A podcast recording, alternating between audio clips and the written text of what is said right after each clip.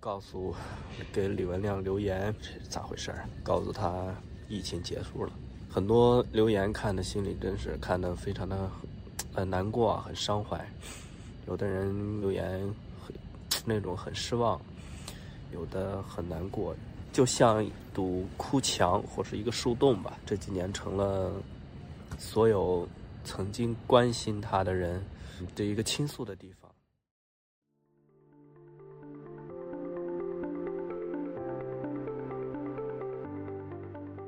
欢迎来到四零四档案馆，在这里，我们一起穿越中国数字高墙。二零二三年三月十一日，距离李文亮医生的去世已经一千一百二十八天。这位在武汉新冠疫情期间因为说出真话成为悲剧英雄的普通眼科医生，并没有被民众遗忘，为公共安全和健康充当吹哨人，成为他闪亮的墓志铭。在李文亮医生留下的微博评论区，每天都有成千上万的人写下日记，网民在这里和李文亮医生一起分享与倾诉。自己的生活和命运，正如一位网友所说，李文亮微博成了互联网哭墙，一个能够安放人们良心的地方。由于李文亮的微博随时可能被网络审查部门下令删除，中国数字时代对于李文亮医生微博下的网民留言每日片段精选备份，直到该微博账号被关闭为止。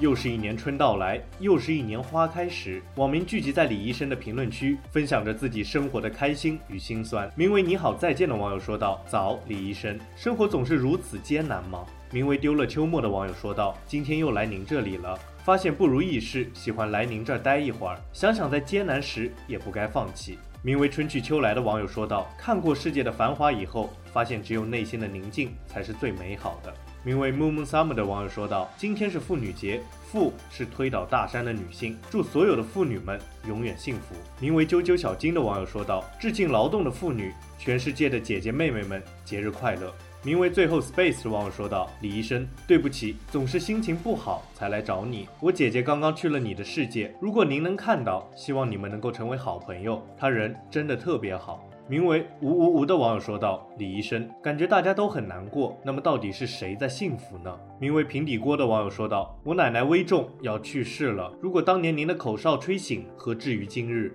名为 Milky Sleep 的网友说道：“李医生，疫情好像消退了，可是过往的记忆却深深地镌刻在了每个人身上。有的人疯狂旅游，渴望补回错失的那三年的自由，可是我觉得。”好像什么都没有发生，明明是很蓬勃的春天，时间却像被封存在了去年的那个冬天，无法前进。名为郭怼怼的网友说道：“武大的樱花又要开了。”名为莉莉安的网友说道：“李医生，我所在的城市所有的树仿佛一夜之间花开了，在此赠你满树繁花，伴你天涯。”名为“记得取名”的网友说道：“老李，我又来了，我已经走出了之前的那段日子，谢谢你，也谢谢这个树洞。我不怎么来微博了，希望你在另一个时空也过得好好的。”名为“有人 A” 的网友说道：“李医生，这个社会只允许一种声音，那就是相互喝彩。”名为“爱画画的雷默默”的网友说道：“我同事今天发烧了，下班回家，我赶紧消毒、洗澡、吃药，还是没忍住抱了抱我五个月大的女儿。”没有办法，妈妈只有晚上有时间才能陪她。现在她在我身边，香甜的睡着了，保佑我们平平安安。名为花生米呀米的网友说道：“李医生，咱俩同岁，我总觉得人这一辈子为什么这么长？为什么这么难？为什么这么累？我在去年抑郁症复发，现在已经是中重度了。这段时间总是觉得自己快撑不下去了，真的好难啊。”名为千羽寻荒的网友说道：“好久没来看你了，前天博士后出战仪式，我算是彻底毕业了，连夜坐飞机回来了。”这两个月跟着老板又学到了好多，一周两次去梅奥听课，一周一次的心肺联合移植跟台，过得真的很充实。名为阿里山的姑娘的网友说道：“生日快乐，愿望是快乐找回来，感受世间的美好。”名为南社街六号的网友说道：“李医生，让我度过眼下的难关吧。”名为公孙堂银杏的网友说道：“看着眼睛湿润了，赶紧起身，因为我在火车上。”名为古莲的网友说道：“李医生，什么时候才能到达光明呢？”其实，正如一位网友所说，这个评论区是英雄和凡人的纪念碑。这么说是因为英雄同样来自凡人，并因其平凡而伟大。英雄在这里接受凡人们的怀念，也承载着凡人们的世界。